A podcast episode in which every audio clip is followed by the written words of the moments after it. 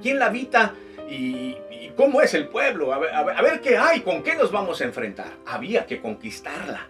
Así que en efecto Moisés toma un príncipe de cada tribu, 12 espías, los prepara y los envía en una misión ah, de, eh, de espionaje 40 días.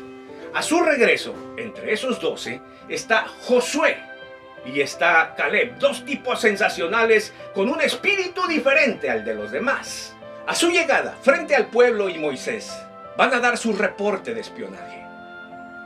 Diez comienzan a hablar diciendo que es imposible entrar en esa tierra, que aunque es buena, hay las murallas están hasta el cielo, son gente poderosa, eh, son gente armada, son gigantes, dicen. Y dicen, nosotros seremos como langostas que nos pisarán. Tenían una mentalidad de, de insecto, de cucaracha. No podremos.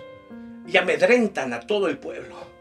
Ellos dicen, ¿para qué Dios? Siguen quejándose. ¿Para qué Dios nos trajo para morir? ¿Por qué no nos dejó en Egipto? ¿Por qué no nos mató en el desierto? Y están hablando de regresarse. ¿Por qué no levantamos un capitán que nos guíe de regreso otra vez? ¿Para qué salimos? ¿Para que mueran nuestros hijos en el desierto? ¿Para que muramos en la conquista de esa tierra y maten a nuestras mujeres y nuestros hijos? Y quejándose, en fin. Todo esto despierta la ira de Dios.